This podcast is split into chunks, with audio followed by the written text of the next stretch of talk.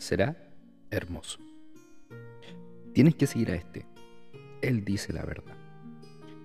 No, por favor.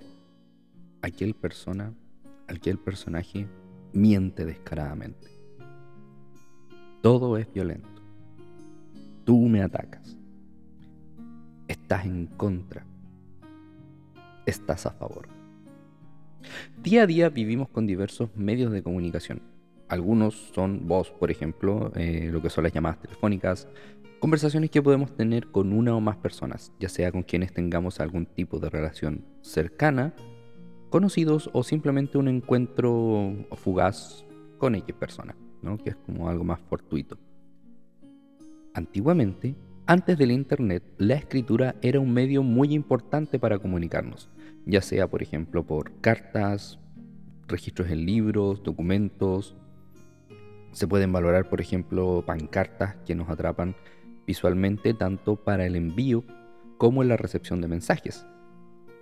Así como también otros medios escritos, llámese por ejemplo los diarios con em, llamativos titulares y extensas em, entrevistas o extensos reportajes.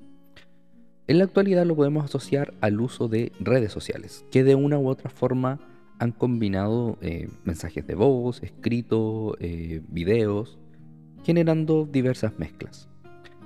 También podemos hablar de medios tradicionales, llámese por ejemplo la radio y la televisión y los periódicos, que son medios que han sido capaces de llegar a prácticamente todos los rincones del mundo. De una u otra forma, muy probablemente quizás con algún desfase en el tiempo. Pero han llegado. Complejizando un poco más esto, algo básico en la comunicación es la existencia de dos personajes muy importantes, que estos pueden variar, pero siempre, siempre nos vamos a encontrar con un emisor y un receptor. Es por ello que en tiempos actuales ha cobrado mayor importancia el término emisor, solo que se le llama influyente o influencer, que es lo mismo pero en inglés.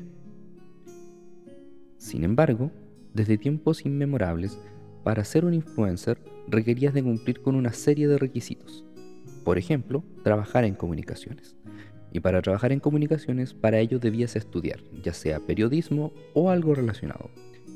Y sobre todo contar con una plataforma potente. Por ejemplo, una estación de radio capaz de ser lo suficientemente llamativa para atraer público. Lo mismo con televisión y, por ejemplo, con algún periódico.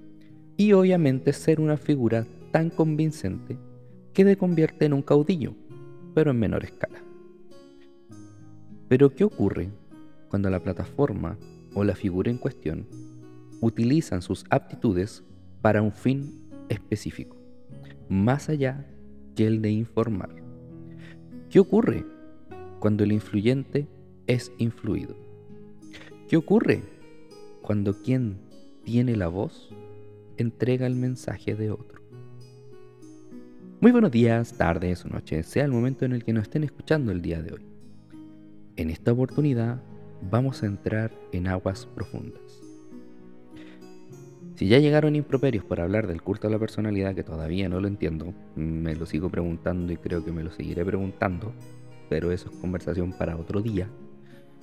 Hoy de manera más consciente vamos a hablar respecto a qué tan independiente es nuestra opinión, qué tan diferente es citar una fuente que citar una fuente de un mensaje sesgado. Para poder explicar esto nos vamos a centrar en dos términos que el mundo del periodismo conoce perfectamente. La agenda SETI y la aguja hipodérmica. Vamos con la segunda que es un poco más sencilla de comprender, ya que ambos son términos bastante complejos, debido a que estos términos son básicamente las banderas que nos explican cómo emergen estas figuras influyentes, pero que va más allá de tal como les comenté, de un emisor y un receptor. La huella hipodérmica es un término que emerge durante la Primera y Segunda Guerra Mundial en donde se pueden ver los efectos de las propagandas y cómo éstas influían para establecer y determinar diversos bandos, que básicamente se resumen en uno contra otro, pero desde distintas miradas. Esta teoría consiste en que la audiencia se compone de individuos aislados y atomizados que pueden reaccionar a las órdenes de los medios de comunicación. Por ejemplo, usemos la siguiente frase. Hay que equilibrar la cancha. La cancha es desigual. Detente un momento solo a pensar en esa frase. ¿Alguna o alguno de ustedes puede reaccionar con rabia y enojo frente a dicha frase. Otras u otros sentirán frustración, cansancio o incluso simplemente ignorar dicho mensaje. Pero dicho mensaje lleva a un sentir, lleva a una reacción. Por ende, se cumple el objetivo a nivel individual. Aquí entramos en dos teorías.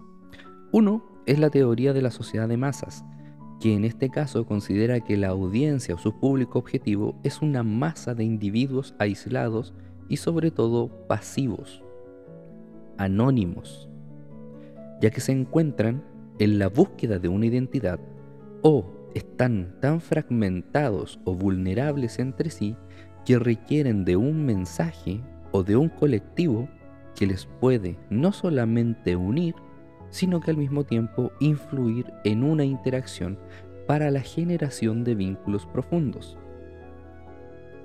¿A qué vamos con esto?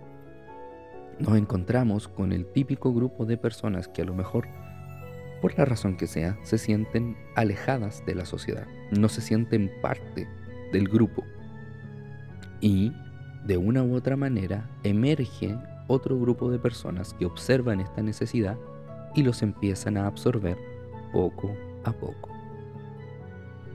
La segunda es la teoría conductual, que básicamente lo podemos recibir, perdón, lo podemos resumir, se me lengua la traba, lo podemos resumir en estímulo y respuesta. Desde octubre del año 2019, al menos en Chile, han emergido una cascada o un huracán de mensajes que buscan de una u otra forma influir en qué camino se debe seguir para la solución o respuesta a una posible pregunta. ¿Por qué posible? Porque a pesar de ser similar, o la misma viene desde una mirada o una posición diferente. ¿Y quienes proponen las preguntas y respuestas? Serían en teoría los agentes activos, o como se dice a nivel de leyes, los autores intelectuales o las autoras intelectuales, porque éstas y estos se encuentran alejados de la confrontación física. Quienes arriesgan su integridad física son los agentes pasivos, aquellos que ya han sido influidos, pues repiten las frases textuales, sin ningún tipo de variación. Como pueden ver, recuerden, traten de pensar en los mensajes que hemos escuchado en el último tiempo. Son calcados no hay ninguna variación. No hay ninguna posibilidad de refutación. Incluso hasta la respuesta está programada. Porque es lo más sencillo de recordar. Y eso es porque ya ha logrado su efecto. El único cambio es que previo a la masificación de Internet eran las radios y la televisión quienes se encargaban de entregar dicho mensaje. Tal como mencioné, desde los agentes activos como el medio activo. Son los autores intelectuales, ya que estos se pueden subordinar a quien esté de turno, pero no reciben ningún tipo de consecuencia física, y si la llegasen a recibir, se convierten en mártir y usan dicha imagen como respaldo.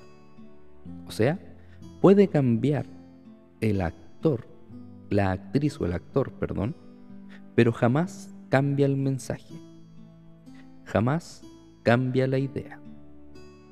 Ahora, con la masificación de Internet y sobre todo con las redes sociales, ya no requieres de una plataforma de televisión o radio o una editorial periodística, una producción llamativa, para poder entregar un mensaje.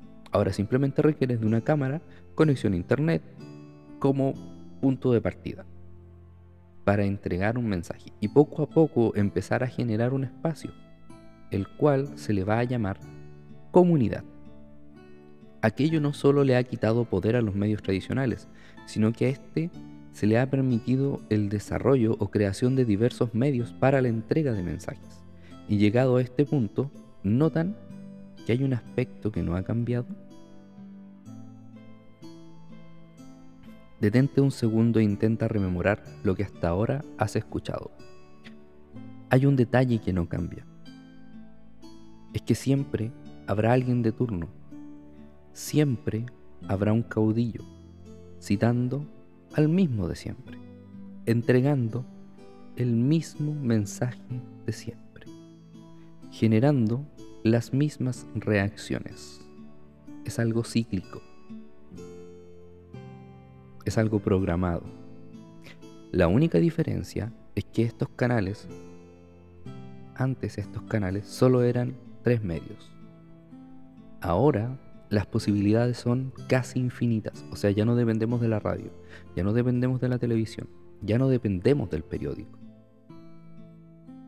Ahora existe Internet, Spotify, YouTube, Twitch, Twitter, Facebook, una infinidad de redes sociales para la entrega de un mensaje, diversas plataformas pero el de turno sigue estando ahí.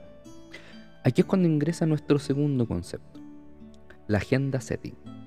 El señor Walter Lippmann, espero haberlo pronunciado bien, decía que los medios de comunicación son las fuentes de creación de imágenes del mundo exterior en cada una, en cada uno de quienes le siguen.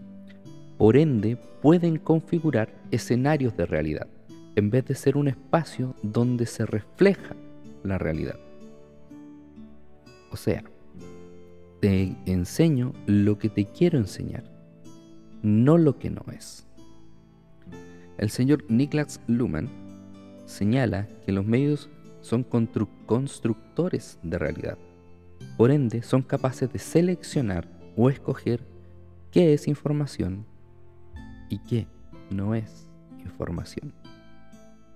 ¿Les recuerda un concepto muy propio de este tiempo? ¿Se hacen una idea cuál puede ser? Exacto, las famosas fake news.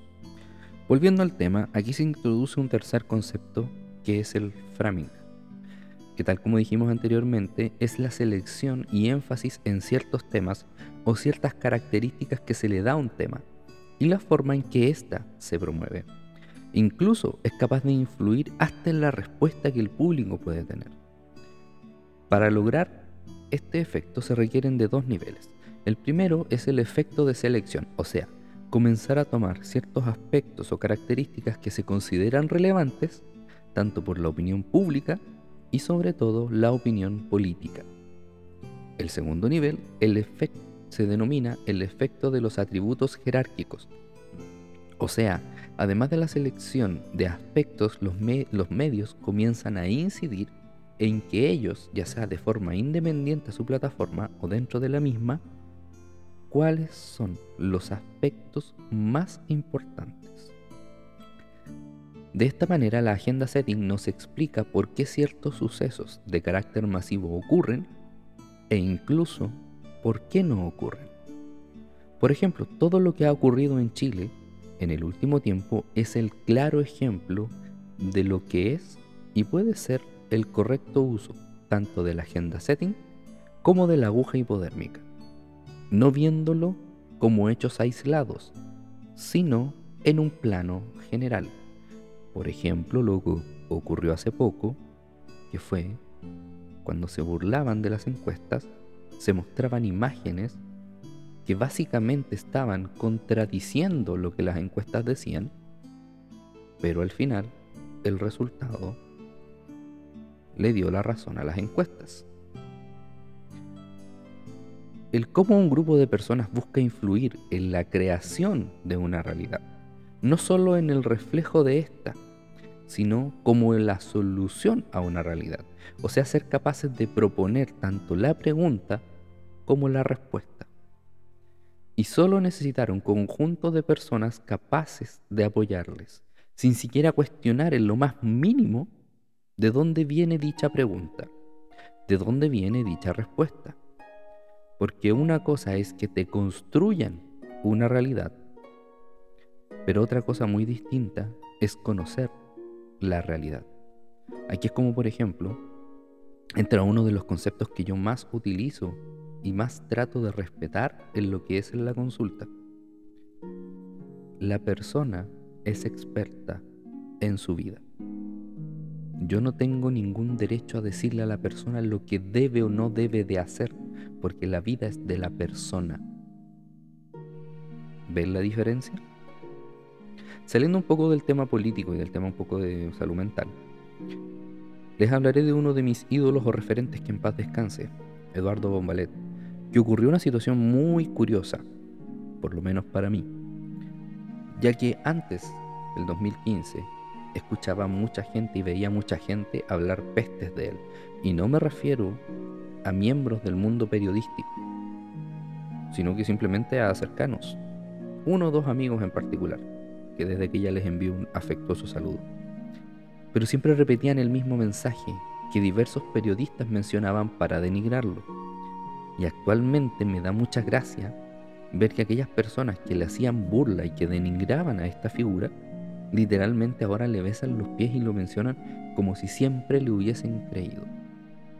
Yo le mostrara un contrapuesto de imagen de lo que dijeron hace unos años y lo que están diciendo ahora, y literalmente ninguna de las dos junta o pega. En muchas ocasiones podemos ver que mm, los memes en Internet suelen ser un claro ejemplo de cómo nos quieren imponer una realidad independiente de su intención.